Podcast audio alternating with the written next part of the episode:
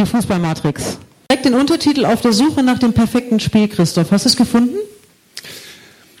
Ja, wir haben ja manchmal schon das Gefühl, wenn wir vom, vom Fernseher setzen, dass wir so einen Moment von Perfektion haben. Also ich weiß nicht, ob der eine oder andere vielleicht jetzt äh, vor einigen Wochen das Spiel des FC Barcelona gegen Real Madrid gesehen hat. Und ich glaube, ähm, da war wieder so ein Moment, wo, wo man gedacht hat, ja, das ist es jetzt. Das ist perfekter Fußball. Aber das ist ja auch dann flüchtig. Dann kommt irgendwann ein nächstes Spiel und eine, eine, nächste Mannschaft, die wunderbaren Fußball spielt.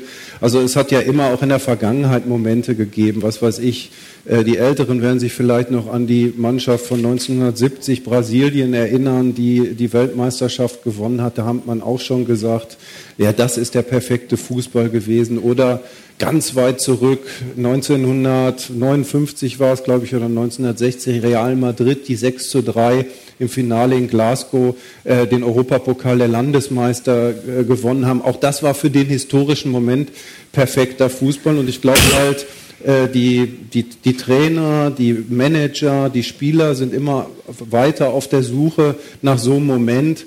Das kann natürlich nicht jeder sein. Man braucht auch fantastische Spieler die jetzt vielleicht der FC Barcelona hat oder die spanische Nationalmannschaft oder Arsene Wenger bei Arsenal. Aber, ähm, aber es ist schon irgendwie ein schönes Ziel, was man sich vielleicht auch im Sport setzen kann. Und ich finde, wenn wir jetzt mal an die WM 2010 denken, die deutsche Mannschaft hat letztendlich nicht perfekt gespielt, sie ist nicht Weltmeister geworden, aber da waren doch sehr viele, finde ich, auch perfekte Momente fast dabei. Also da hat man ja dann auch vom Fernseher gesessen und mitunter gedacht, ja, kann eine deutsche Fußballnationalmannschaft so schön spielen? Ja, es ist offensichtlich möglich. Also perfekte Spielszenen, Zumindest, die dann ja. leider nicht über 90 Minuten angedauert haben. Hans, was ist perfekter Fußball?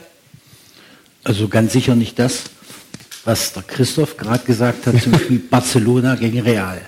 Zum perfekten Fußball, zu seinem Spiel, wo ich dran denke, wo ich sage, das war absolute Spitze da denke ich an, an andere Spiele, aber nicht an das. Weil natürlich ab dem 2-0 an dem Tag äh, Real Spiel, Spielball war von Barcelona.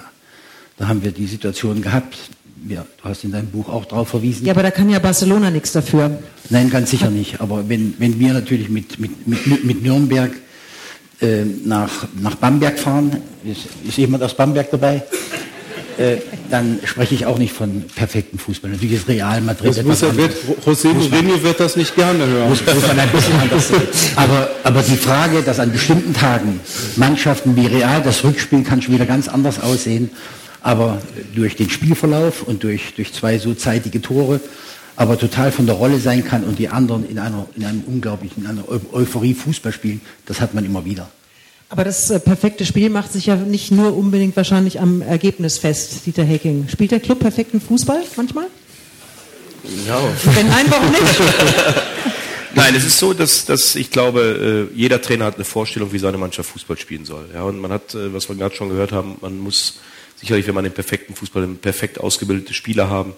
Ja, und trotzdem hat man natürlich für sich als Trainer den Anspruch, den ersten FC Nürnberg, in dem Fall bei mir, äh, eine Art Fußball spielen zu lassen, wo wir uns ein Stück weit hinentwickeln sollen. Und ein Beispiel aus dem Trainingslager, wenn mein Co-Trainer Armin Reutershahn, der jetzt anderthalb Jahre in Nürnberg ist, äh, davon spricht, dass die erste Halbzeit gegen Bursaspor, immerhin türkischer amtierender äh, türkischer Meister, sagt er, in der Art und Weise, wie wir da gespielt haben, gegen den Ball und wie wir früh in der Balleroberung drin waren, war für ihn mit das Beste, auch wenn es nur ein Vorbereitungsspiel war, mit das Beste, was er seit anderthalb Jahren in Nürnberg am Fußball gesehen hat, von einer Mannschaft. So, und das sind eben diese kleinen Momente, die man als Trainer aufnimmt und natürlich die Mannschaft gerne daran erinnert, da habt ihr das gut gemacht, bitte gegen Gladbach wieder. Aber man kriegt noch nicht die Garantie, dass es gegen Gladbach genauso passiert, weil der Gegner ja auch mitspielen muss. Und ich glaube, das perfekte Spiel für mich als Trainer ist eigentlich das, wenn beide Trainer am Ende sagen können, das war heute ein super geiler Fußballnachmittag. Und meistens geht das Spiel unentschieden aus. Ja, weil beide Trainer dann das, was sie sehen wollten, von ihrer Mannschaft auch sehr gut umgesetzt gesehen haben. Also das Spiel äh, beinhaltet dann das Spiel von beiden Mannschaften, nicht, nicht nur das also Spiel Also ich glaube, wenn man von einem perfekten Spiel redet, dann muss man halt beide Mannschaften sehen. Da gehören der Schiedsrichter dazu. Der muss auch perfekt sein an dem Tag. Ja, wenn er einen Fehler macht, dann ist das perfekte Spiel schon nicht mehr perfekt. Das heißt, ein Fußballspiel, was perfekt ist, ist für mich, da muss 100% alles passen. Und ich glaube, dieses Spiel hat es noch nicht gegeben. Aber man kann es auch nicht verlieren, ne? Das perfekte Spiel. Dann nicht.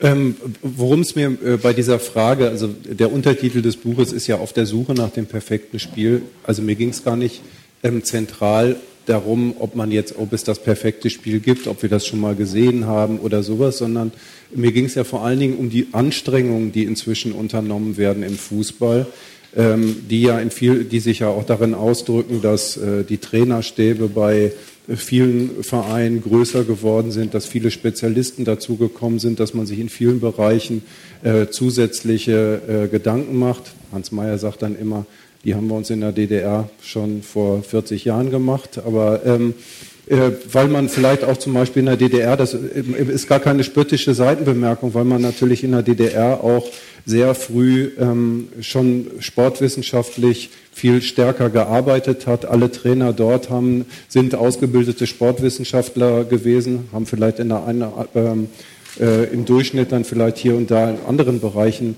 äh, Schwierigkeiten gehabt. Aber das, das war so ein Unterschied zum Beispiel zwischen Ost und West. Aber insgesamt ist es ja so, da sehen wir eben Trainerstäbe. Man, man sieht es ja bei der Vorbereitung, die die deutsche Nationalmannschaft auf, auf so ein Turnier macht, wie viele Leute da mitwirbeln, woran man alles denkt. Ähm, und das habe ich versucht, mal so ein bisschen abzuschreiten, um mal ein Gefühl so dafür, für all das äh, zu, zu geben, was da im Fußball heute passiert. Wie hoch ist der Faktor Glück der, der ist sehr hoch. Und das ist ganz relativ einfach zu erklären. Ähm, man kann, man, man kann. Das kann man trainieren.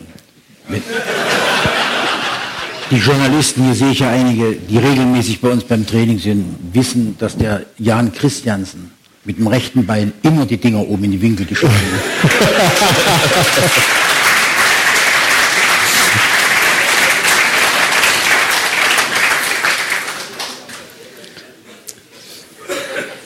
Fußball ist ja, ist ja anders als äh, Basketball oder Handball, ein Spiel, in dem ja eben wenige Tore, Punkte entscheiden. Ähm, deshalb gibt es ja zum Beispiel im Basketball oder im, im Handball auch, glaube ich, nie sowas wie Sensationspokalsiege oder irgendwie gehen die jedenfalls komplett unter. Also dass man so eine Besetzung hat wie jetzt irgendwie äh, die, die kommenden Pokalrunden, wo relativ viele Zweitligisten dabei sind, ist in den Sportarten nicht vorstellbar. Und das hat einfach auch was damit zu tun, dass wir ja alle schon irgendwie dieses Spiel gesehen haben, wo eine Mannschaft drückend überlegen war, fünfmal an Pfosten geschossen hat und so weiter und irgendwann der Gegner mal ähm, in einem Akt der Verzweiflung nach vorne gerannt ist, äh, aus 30 Metern, weil er schnell den Ball loswerden wollte, ihn dann in, ins Tor gekloppt hat und das Spiel 1 zu 0 gewonnen hat. Also das hat natürlich damit zu tun, Glück spielt äh, ähm, schon, schon eine bestimmte, eine, eine, durchaus große Rolle.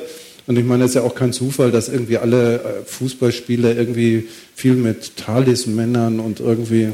Ja, das ah, ist ja. also so äh, damit, damit, zu, äh, damit zu, äh, äh, zu tun haben. Ähm, aber das hindert einen ja nicht daran, ähm, sich zu bemühen, das Glück zu zwingen.